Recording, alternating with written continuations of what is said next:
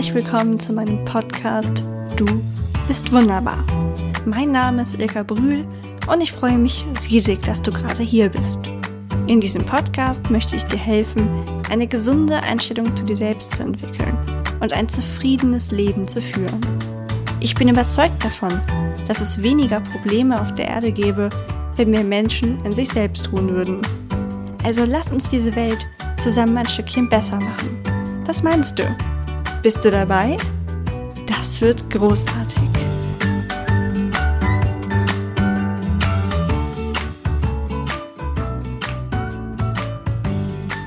Hallo Team Wunderbar. Ich habe heute wieder einen Interviewgast für euch. Bei mir ist Nathalie. Nathalie, stell dich doch mal selber vor.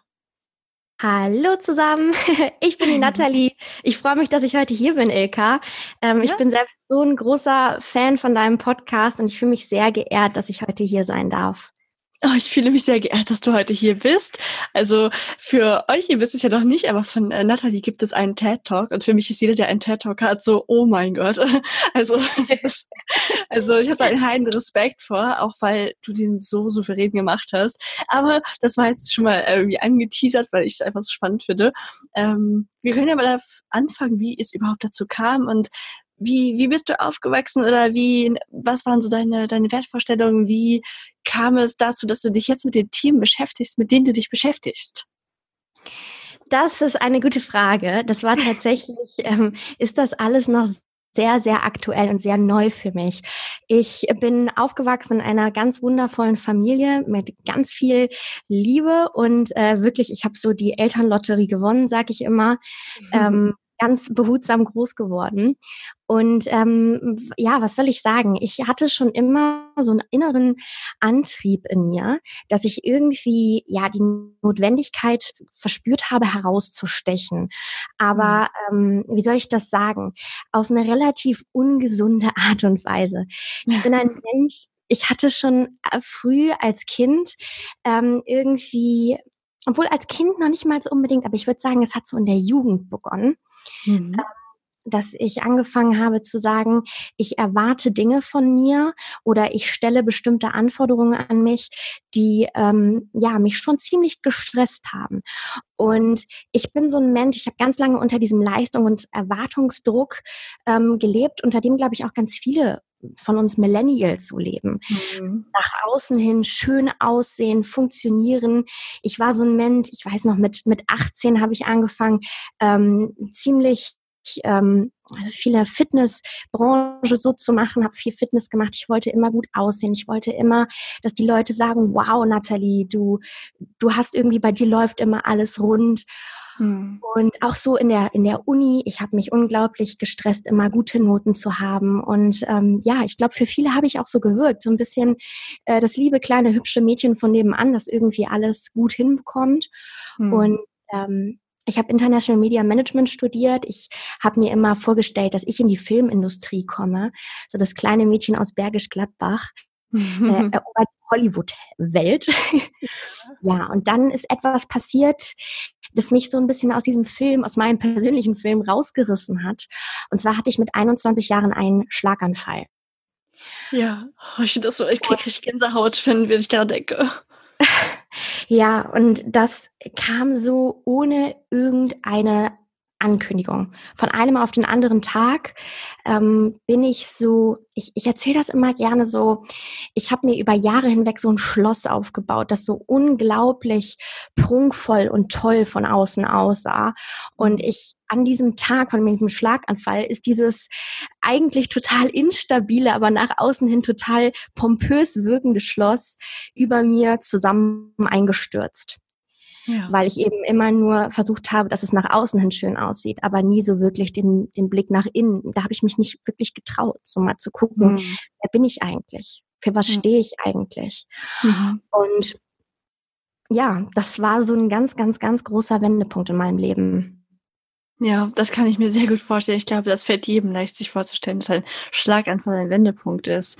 Ich nehme mal an, im ersten Moment hast du nicht das Positive daran sehen können, oder? Aber wie, wie hat sich das denn entwickelt? War da am Anfang ganz viel Unverständnis und Frust? Und wenn ja, wie, wie hast du es geschafft, so ein toller, positiver Mensch zu sein, zu bleiben? Ja.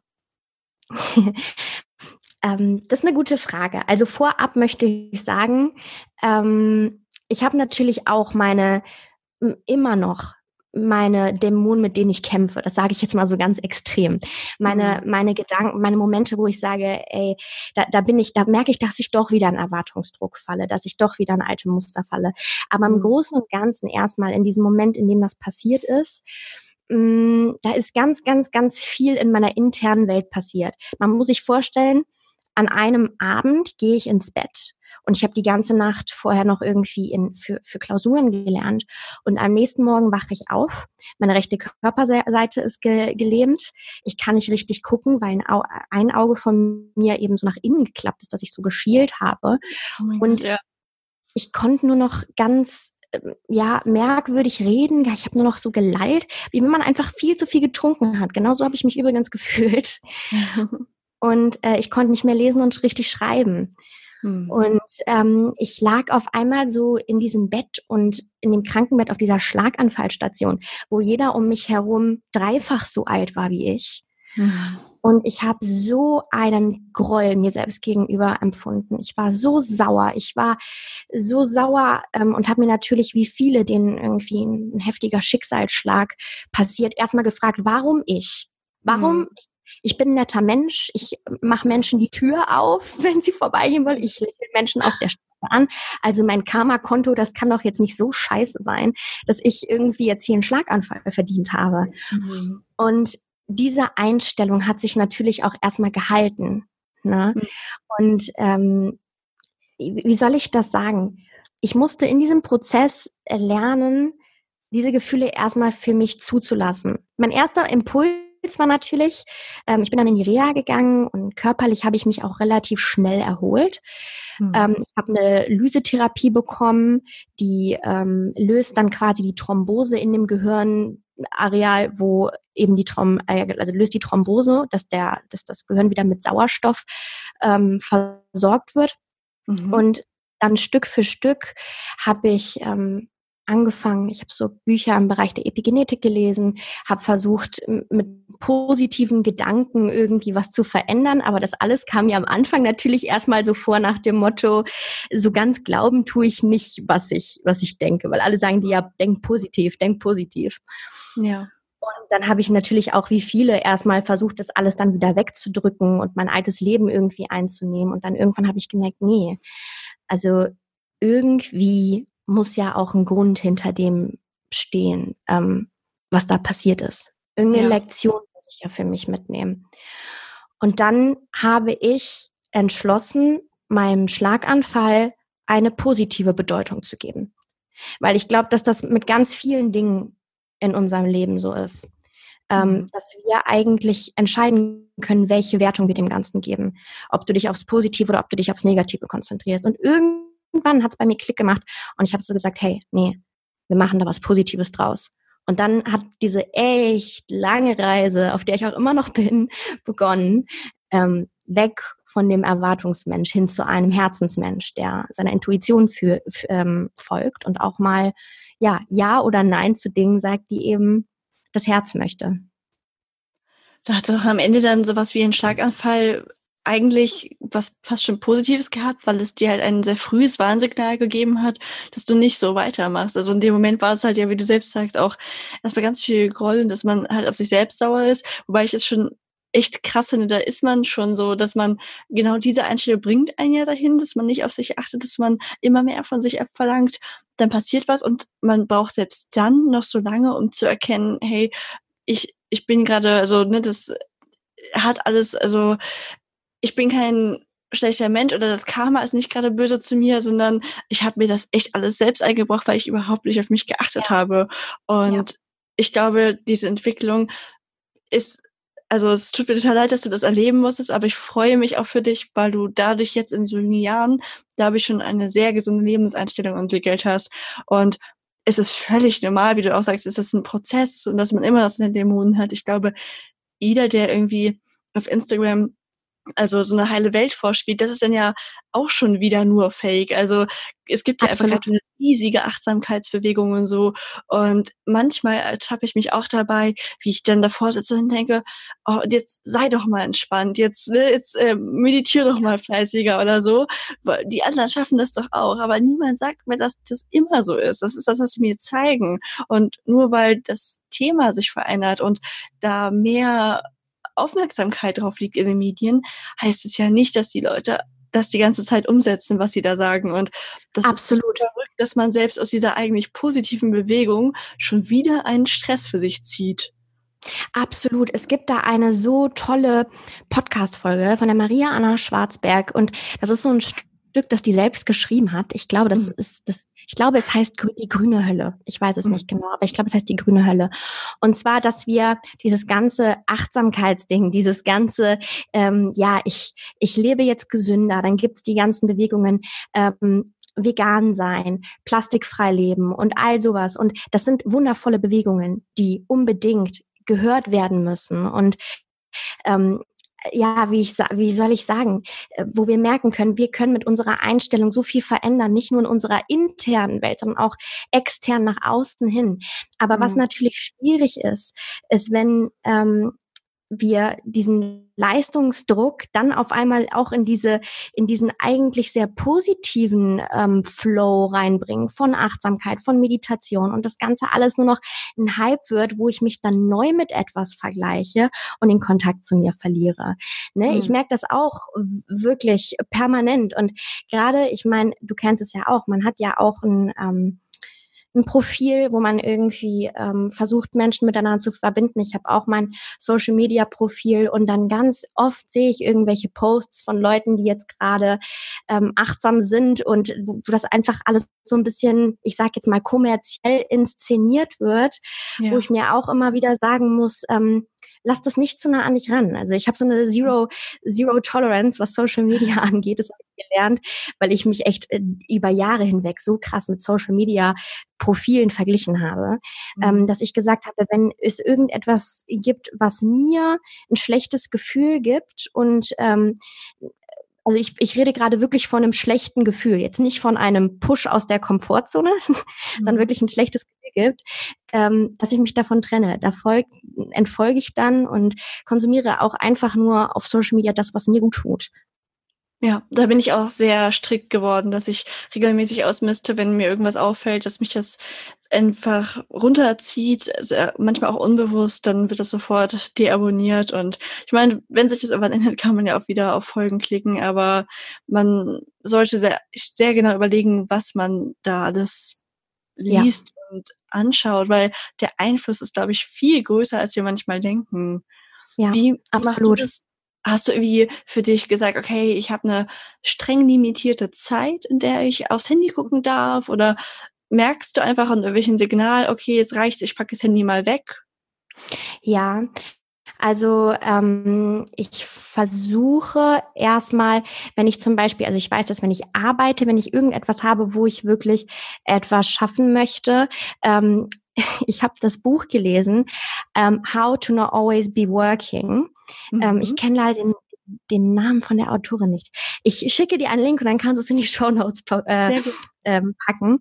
Und die hat mir einen Tipp geraten, der mir echt total hilft. Und zwar habe ich mir so eine Box gekauft. Das klingt jetzt mhm. erstmal als wäre ich echt so ein, so ein Handy-Junkie. Aber da, doch, ich, ich sag schon, das bin ich schon. Also ganz ehrlich, wir haben immer ja irgendwie äh, unser Handy um uns herum. Und ich habe so, ein, mhm. so eine Box, wo ich das Handy reinlege. Ähm, mhm. Ähm, wenn ich mir jetzt sage, weil wir haben ja oft diese Momente, wo wir sagen, so, jetzt tue ich mein Handy weg. Und wenn ich diesen mhm. Moment habe, dann tue ich mein Handy in eine Box. Mhm. Und Box steht immer, ich habe so einen Kopfteil äh, an meinem Bett und ich arbeite immer am Computer. Das heißt, ich muss da um wirklich jetzt auf mein Handy zu gucken, äh, wirklich aktiv mein, meinen Vorgang unterbrechen, aufstehen, zum Bett gehen, die Box aufmachen, das Handy rausnehmen. Das mag für einige jetzt total übertrieben sein, aber das hilft mir voll, weil jedes Mal mit jedem Schritt, den ich dann dahin gehe, denke ich mir so, Nathalie, nein, Nathalie, nein. Und beim ersten Mal denkst du noch so, ach egal. Und dann immer, je näher du an die Box gehst. Ähm, also das hat mir mega geholfen. Und dann aber auch ja, das ist echt ein guter Tipp, weil ja. wirklich mit, mit jedem Schritt wird dir halt wieder bewusst, nee, eigentlich möchtest du das ja gar nicht. Und ich mhm. stehe dann auch manchmal auf und will dann so nach der Box greifen, dann denke ich mir so, nein. Weil einfach mhm. diese, wenn es neben mir liegt, dann gucke ich schnell drauf und dann sind mal eben wieder 20 Minuten vergangen. Mhm. Und äh, ja. Ja.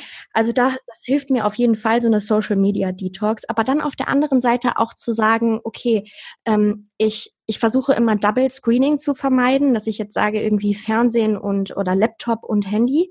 Und mhm. dann habe ich meine Zeiten, also ich äh, meistens sind das so die 20 Minuten nach dem Mittagessen. Da bin ich immer so sowieso träge, wenn ich gerade was gegessen habe oder so, setze ich mich irgendwie hin, trinke was Schönes und dann nehme ich mir 20 Minuten und gucke halt einfach meinen Feed durch. Ja. Oder lass mich inspirieren oder irgendwie sowas. Ne? Ich meine, es ist, ja ist noch schwierig. Entschuldigung. Wie bitte? Äh, ich wollte dich nicht unterbrechen. Ich war nur gerade so, dass ich gedacht habe, das ist ja auch völlig legitim. Es ist ja auch nicht nur schlecht. Ja. Man hat da ja auch tolle Inspirationsmöglichkeiten und so, aber ich glaube, so ein begrenzter Zeitraum, den man dann ja auch viel bewusster und wertschätzender wahrnimmt, kann nicht schaden. Ja, weil ich glaube ganz ehrlich, dass wir auch so viel an dem Handy sind, weil äh, wir einfach nicht bewusst am Handy sind. Weißt du, was ich meine? Mhm. Auf jeden Fall. Und ich glaube, dass wenn wir uns wirklich, also ich habe so meine Phasen, wo ich sage, wenn ich jetzt bewusst am Handy bin und dann da durch scrolle und mich auch inspirieren lasse, weil ich bin gar nicht so ein Mensch, der sagt, boah, Social Media ist grundlegend schlecht, ganz im mhm. Gegenteil. Mhm. Ich folge den coolsten Menschen, ich krieg so vielen coolen Input und mhm. ähm, dann aber auch wieder eben zu sagen, wenn ich es jetzt aktiv nutze, dann kann ich es auch wieder auf die Seite legen und dann ähm, ja habe ich das für mich genossen, die Zeit. Ich muss auch sagen, ich komme ja aus dem Social Media Management, also deswegen, ich kenne auch die andere Seite, ne? wenn man natürlich wirbt auf der Social Media Zeit, auf Seite, um Leute da zu behalten. Ne? Äh, mhm. Und das kenne ich blöd gesagt auch diese ganzen Tricks. Ich äh, habe ja auch Seminare in dem Bereich in Schulen, mhm. wie also ich gebe Schulseminare im Bereich emotionale Sicherheit im Netz mhm. und deswegen ist es so ein absolutes Herzensthema von mir. Mhm. Weil ich eben gemerkt habe, boah, Social Media ganz ehrlich, das schlägt mir schon aufs Gemüt, wenn ich es zu nah an mich dran lasse. Ja, das kennt, glaube ich, jeder. Ich fand das total spannend, als ich über deine Seminare gestolpert bin. Du bist ja, eigentlich hast du ja was studiert, wo du auch meintest, du wolltest damit mal in die Filmbranche gehen. Aber jetzt, mhm. ich gesehen habe, du machst ja sehr viel, bist du Coach, Speaker und leitest Seminare. Wie, wie ist das dazu gekommen? Weil es einfach irgendwie, also konntest du überhaupt das jetzt nicht machen nach deinem Schlaganfall? So nach dem Motto, ich bin da einfach so drauf gestoßen worden, das war jetzt irgendwie voll mein Herzensding oder war das dahin dann noch eine lange Entwicklung? Es war schon noch eine relativ lange Entwicklung, weil ich eben erst nach dem Schlaganfall auch, ähm, dafür hat es natürlich in dem TED Talk nicht gereicht, ne, um das mhm. zu erzählen. Man hat ja auch immer nur 17 Minuten, mhm. ähm, aber wie soll ich das sagen, es hat schon ein bisschen gedauert, bis ich dann für mich ähm, nochmal verstanden habe. Wir lernen ja unsere Lektion meistens nicht beim ersten Mal, auch wenn es dann in dem Sinne echt ein heftiger Schlag war. Mhm. Ähm, aber ich brauchte nochmal meine Momente, wo ich wirklich gesagt habe, nee, jetzt falle ich wieder in diese alten Themen und jetzt geht's mir wieder schlecht. Und dann ähm, irgendwann kam im ähm, äh, Februar 2018, also eigentlich erst letztes Jahr, kam, hatte ich den Verdacht auf Lymphdrüsenkrebs. Oh nein. Mhm. Und ich, also ich hatte ganz geschwollene Lymphdrüsen am Körper, vor allen Dingen eben am Hals. Und die Ärzte konnten sich nicht erklären. Ich war über Wochen bei den besten HNO-Ärzten NRWs. Keiner hat gesagt, also jeder hat gesagt, das ist kein normaler Virus, da muss irgendwie ein Lymphom sein. Und ähm, dann wurden mir also dann hieß es mir, mir sollen zwei Lymphknoten rausgeschnitten werden, um zu gucken, ob ich Lymphdrüsenkrebs habe. Und dann, vor, dann ist was ganz Interessantes passiert. Dann hatte ich irgendwie das Gefühl, mein Leben steht so vor mir. Das klingt jetzt erstmal total weird. Und fragt mich so, Natalie, hast du deine Lektion begriffen? Weil wenn nicht, kriegst du das und äh, bist nochmal krank. Und wenn doch, dann hoffentlich nimm sie mit und gib sie weiter. Also mhm. es ist mhm. so ein ganz weirder, ich bin da ein ganz ähm, wunderbar strangen Dialog mit mir selbst. Ich sag auch extra Dialog, ich sag nicht Monolog. Mhm. ähm, mit mir selbst gegangen. Und ähm, dann habe ich gesagt, okay, ich mache jetzt Folgendes. Mir wurden ähm, Anfang April war das, meine ich, wurden mir die Lymphknoten entnommen und ich habe zwei Tage vorher einen Flug nach Barcelona gebucht und habe gesagt, okay, ich bin Anfang Mai in Barcelona, ob ich krank bin oder nicht, weil ich so tief an mich glaube und so tief ähm, der Überzeugung bin, dass ich, dass ich meinen Purpose, dass ich einfach, wie soll ich das sagen, meine Message gefunden habe, ähm, dass ich gesund bin und dass ich das weitergeben werde. Mhm. Und ich habe ich hab das vor so ein bisschen Law of Attraction mäßig. Ich habe zu dem in dem Zeitpunkt schon ganz viele persönlichkeitsbildende Bücher gelesen und habe dann gesagt, so, ich gehe jetzt auf diese Reise. Und dann drei Tage, bevor ich, drei oder zwei Tage, ich weiß nicht genau, bevor ähm, ich nach Barcelona geflogen bin, habe ich dann erfahren, dass ich keinen Lymphdrüsenkrebs habe. Oh. Und das war für mich so die Bestätigung. Das war mhm. für mich so okay. Und dann, dann habe ich ähm, ähm, insgesamt vier Monate, also ich bin ein paar Wochen noch mit meinem Freund durch Spanien gefahren, aber vier Monate war ich dann im Ausland und habe mich nur mir selbst gewidmet. Oh, also ich, ich saß stundenlang auf der Dachterrasse bei mir, habe philosophiert und habe mal wirklich reingehorcht, in meine Gefühle reingehorcht, in alles reingehorcht und auch wirklich verarbeitet. Hm. Weil das mögen wir ja gerne nicht. Wir, also nicht so gern. Wir wollen ja am liebsten wenn wir hinfallen, immer direkt aufstehen und direkt weitermachen, weil man das so machen muss. Ne? Mhm. Aber mal auch kurz sitzen bleiben und mal sagen, ey, jetzt gerade ist mal echt scheiße hier. Ich mhm. lasse das jetzt mal auf mich wirken und dann stehe ich auf und mache weiter.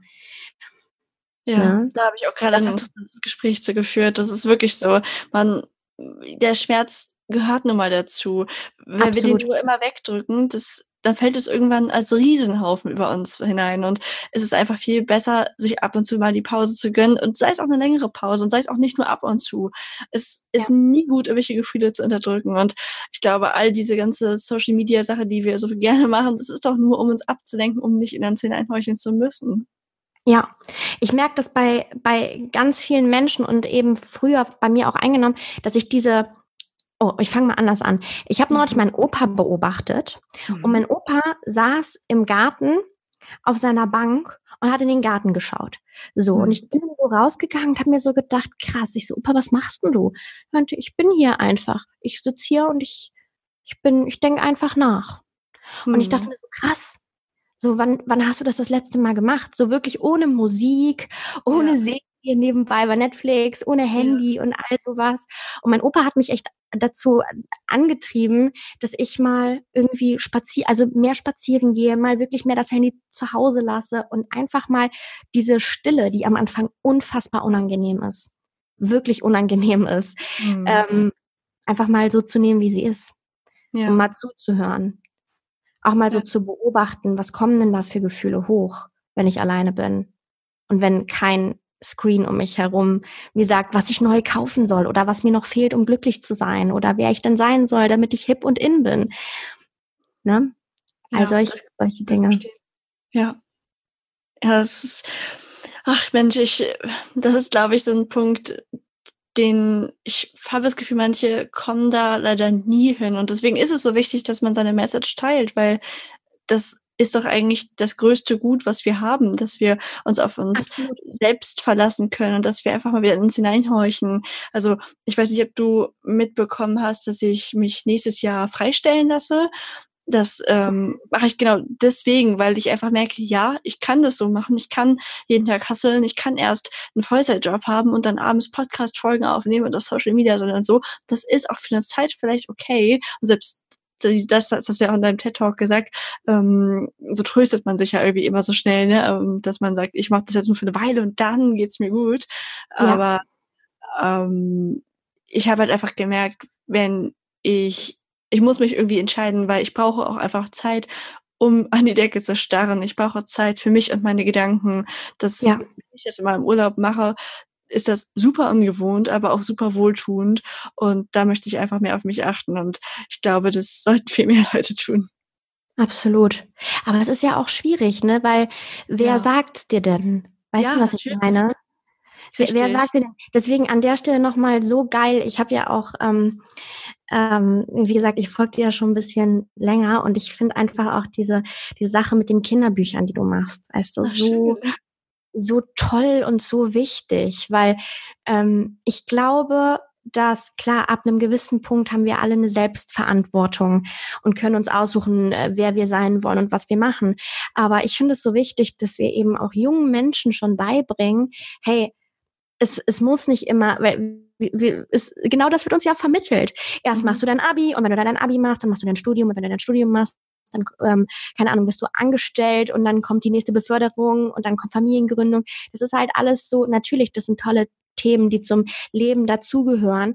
Aber mh, hm, wie soll ich das sagen?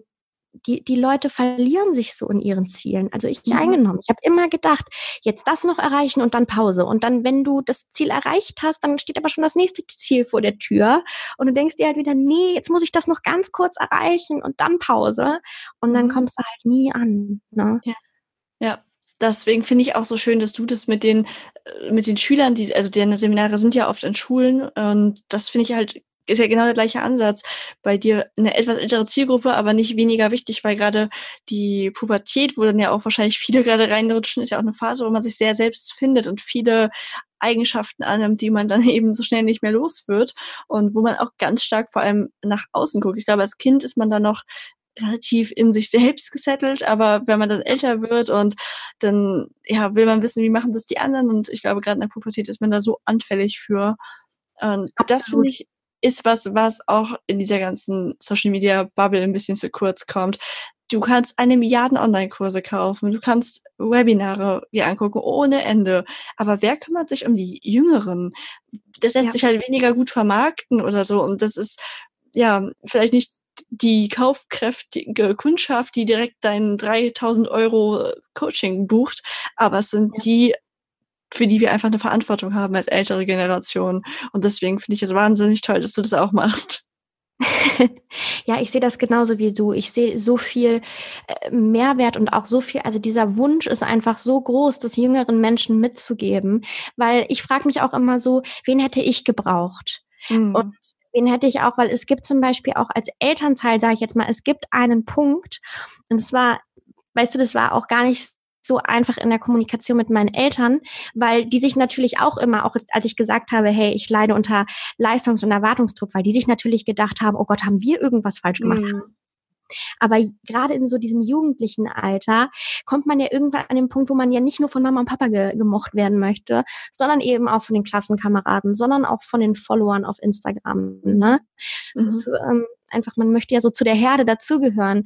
Und dass da auch mal jemand kommt und sagt, hey, ne, im Endeffekt fühlt ihr euch alle ähnlich. Denn wenn man sich jetzt so im Nachhinein mal mit den Menschen unterhält, mit denen ich in der Klasse war oder mit denen ich im Studium war, wir haben uns alle gleich gefühlt.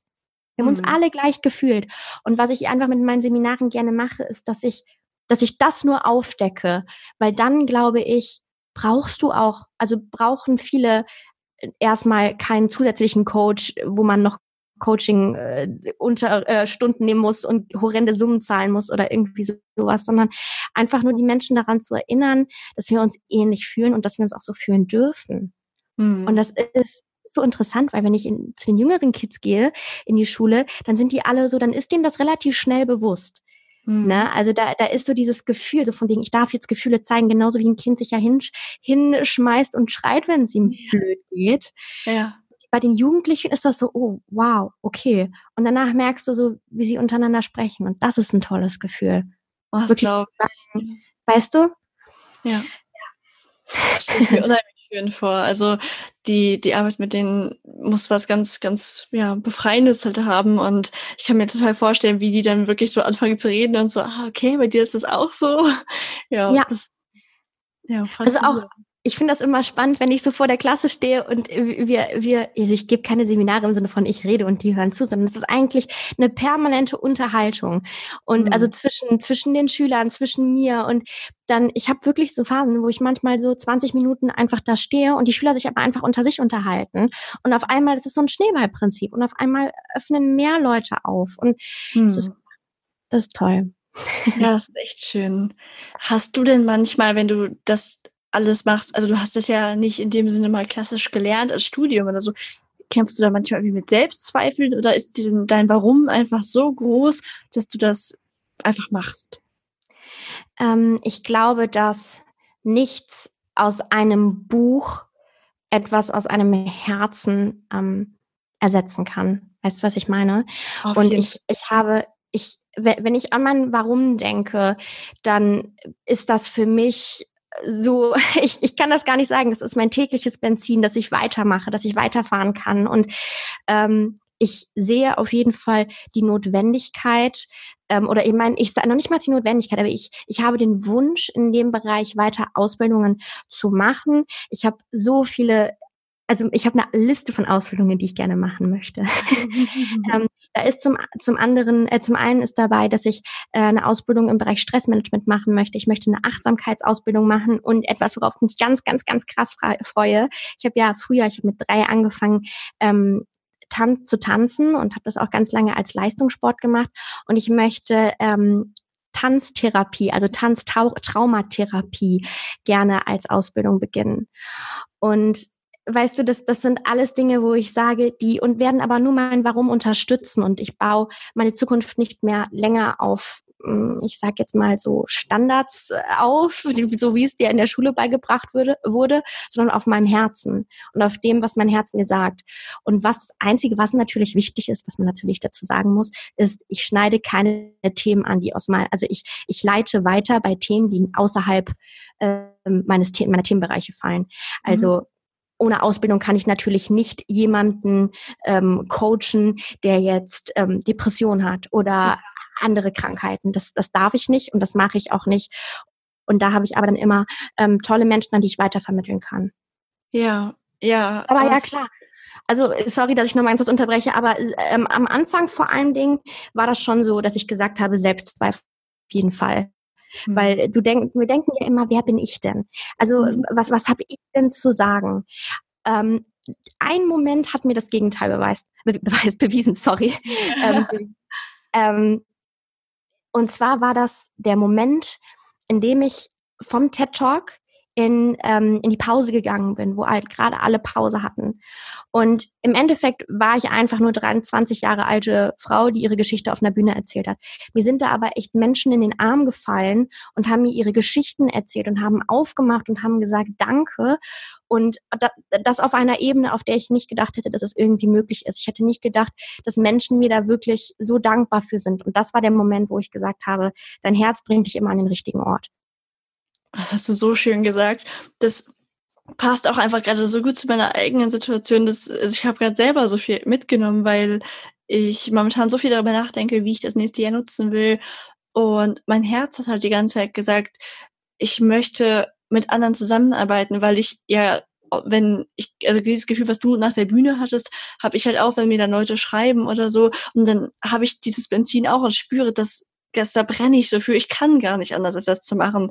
Und dann äußert sich aber immer wieder diese kritische Stimme in mir, die sagt, du hast Maschinenbau studiert. Wer zur Hölle gibt dir das Recht, mit Menschen zu arbeiten? Und dann ja. habe ich jetzt aber für mich beschlossen, dass das Recht einfach da ist, weil ich sehe, dass es hilft.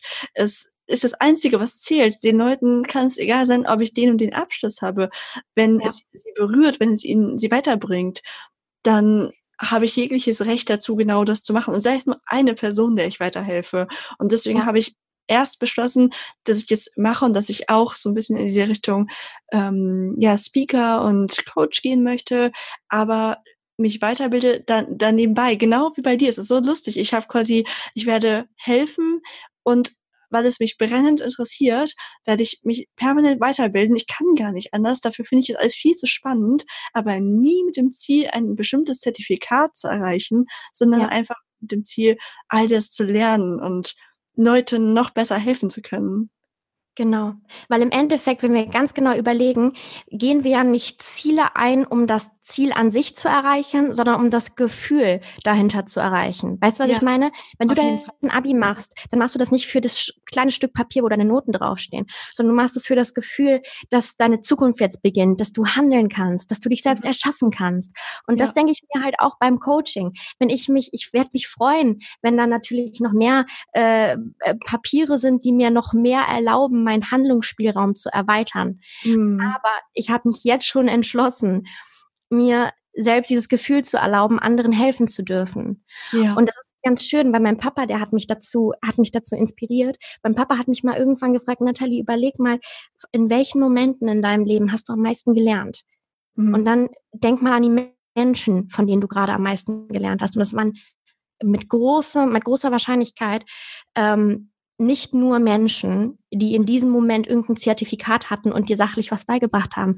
Es waren deine beste Freunde, das waren deine Eltern, das waren Menschen, die dich lieben und die dir aus Liebe etwas beigebracht haben. Mhm. Ich glaube, wenn das, wenn das das Motiv ist und nicht irgendwelche wirtschaftlichen ähm, Gründe, dann muss man sich da gar nicht schlecht fühlen. Ja, ja, genau so sehe ich das auch. Ich finde, das ist ein wunderbarer Abschluss dieser Podcast-Folge. Ich kann jedem nur empfehlen, mal anzuschauen, was du alles so an tollen Inhalten machst. Du hast ja auch einen Podcast. Und wo findet man dich denn überhaupt überall? Man äh, findet mich auf Instagram, Natalie mit TH und IE unterstrich MK. Ähm, genau, das ist eigentlich so mein, mein aktivster Kanal. Ich bin jetzt nicht so diejenige, die jetzt so super äh, viel auf Social Media macht. Ähm, es ja, aber erreichbar bin ich da auf jeden Fall immer.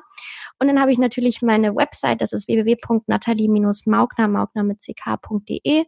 Und ähm, genau, da kann man sich dann informieren, wenn man Lust hat, dass ich mal ähm, bei einer Schule vorbeikomme. Ich gehe auch in Universitäten. Ähm, genau, da kann man mich immer erreichen. Ja, das ist wunderbar. Ich packe jetzt auch alles in die Show Notes und dann könnt ihr ihr ganz einfach folgen. Vielen, vielen Dank, dass du heute hier warst. Es war eine wirkliche Ehre für mich, dass du hier warst und ich hoffe, dass allen das genauso gut gefallen hat wie mir. Vielen, vielen, vielen Dank. Ich habe mich so gefreut, hier zu sein. Und äh, ich habe es dir ja schon am Anfang vorher gesagt. Ich äh, möchte es aber hier jetzt noch mal sagen. Ich finde, du machst eine unglaublich wundervolle Arbeit und ähm, du berührst mich und ich freue mich über jeden Post und über alles, äh, was du erschaffst und äh, ich bin ganz gespannt, deine Reise weiterhin zu beobachten und vielen, vielen Dank. Es war eine ganz große Ehre, hier zu sein. Vielen Dank, das kann ich echt nur zurückgeben und ich, wir bleiben auf jeden Fall in Kontakt. Ich wünsche dir noch einen wunderschönen Abend. Dankeschön, dir auch. Tschüss. Tschüss. Wow. Und damit geht schon wieder eine Folge zu Ende. Es hat mir mega viel Spaß gemacht und ich hoffe, du konntest was aus dieser Folge mitnehmen. Ich würde mich riesig freuen, wenn du eine positive Bewertung auf iTunes hinterlässt. Selbstverständlich ist das kein Muss, aber es hilft, den Podcast bekannter zu machen. So kann ich mehr Leute erreichen und auch weitere Interviewpartner ins Boot holen. Leider ist der Austausch mit dir bei einem Podcast nicht direkt möglich aber kommentier doch einfach unter dem aktuellen Post auf Facebook oder Instagram, wie dir dieses Thema gefallen hat und was du dir für die Zukunft wünschst. Nutze gerne den Hashtag Du bist wunderbar unter deinen eigenen Posts, damit ich dich finde. Auch für Verbesserungsvorschläge bin ich ganz offen. Ich wünsche dir einen wundervollen Tag und viel Erfolg bei dem, was du gerade tust. Vergiss nie, du bist wunderbar. Bis zum nächsten Mal, deine Ilka.